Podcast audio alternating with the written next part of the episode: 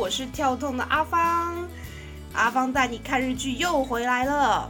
今天阿芳要带大家看的这部日剧叫做《超赞光源氏君》。这一部日剧呢，它是从漫画改编过来的，是由日本 NHK 电视台拍摄的日剧。那内容呢，非常的有趣哦。就是呢，我们女主角有一天呢，在家里躺在沙发上敷面膜的时候，突然有一位陌生男子走进来。那这位男子呢，身上穿着平安时代的衣服，竟然是从一千多年前的时代穿越来到了现代。好，那也就算了，穿越这个题材很多，对不对？但他竟然是从《源氏物语》穿越出来的。《源氏物语》是什么呢？它是一部虚构的小说，也就是说，这一名男子呢，他是本来不该存在这世界上的，就是二点五次元的穿越，呃，非常的有趣。那《源氏物语》到底是什么呢？它是在平安时期中叶的时候完成的一本日本文学名著，它是由一位女性作家子世部。完成的，那它是一部长篇小说，里面讲述的是什么呢？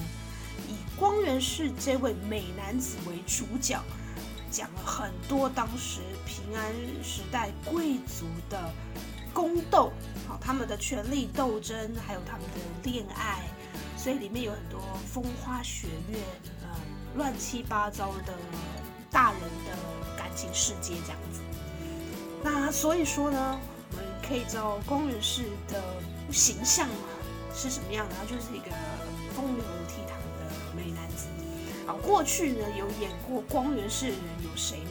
比如说像杰尼斯旗下的艺人东山纪之啊、生田斗真，然后呢天海佑希也有演过源氏。好，所以说一开始阿芳看到这一部日剧要上档。就非常有兴趣，就是反正就是看帅哥开心嘛哈。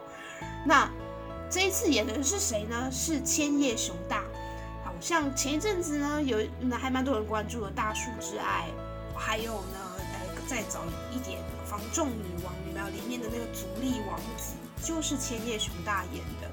那他的原氏呢，就是比较萌一点，比较可爱，啊，可爱一点。啊他已经三十几岁了，但是他演这个二十几岁啊，或者甚至我有看过他演高中生，也是完全没有违和感，非常的适合。那《源氏物语》呢？他从源氏小时候一直到他后来老年出家，甚至是他的这个子孙辈的故事，都写在这个小说里面。这部日剧里面的光源氏，他到底是几岁呢？呃，他穿越过来现代的时候呢，是他正好被流放到虚魔这个地方的时候，途中来到了现代。好，所以那个时候啊，刚好是他二十六到二十七岁的时候。呃，当时呢，他跟右大臣的女儿，那右大臣呢，他的地位非常高，你就把他想成摄政大臣。好，摄政大臣的女儿龙月夜，好，跟他私通。然后呢，被发现了，好，接着呢就被冠了一个谋反的罪名，流放到须磨啊。须磨这个地方呢，就是现在的兵库县神户市里面的一个地方。那以前就是有罪的人呢，就把他流放到那个地方。好，那这个时代平安时代的人呐，就是嗯。附庸风雅呢，非常的喜欢吟诗作对，所以在日剧里面你可以看到，这个光源氏只要看到哇，觉得这眼前的景象真是美好，天哪，这抹茶拿铁好好喝，好，他就要来吟咏一下。那这时候他吟咏的这个诗词呢，这个这个和歌啊，它是所谓的短歌，它的形式好看字数的哦。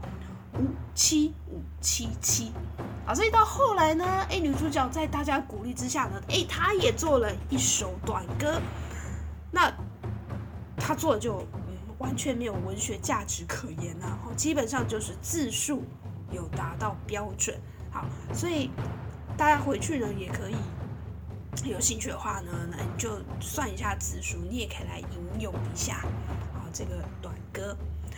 那这一部剧即将在台湾首播，好，首播的电视台是 Wakwak Japan，十一月二十号礼拜五播出第一集。然后呢，很贴心的提供了四个时段：早上九点十五分，下午一点十五分，晚上十点十五分，还有第二天凌晨两点。好，这总共呢四个时段，一次播出四十分钟。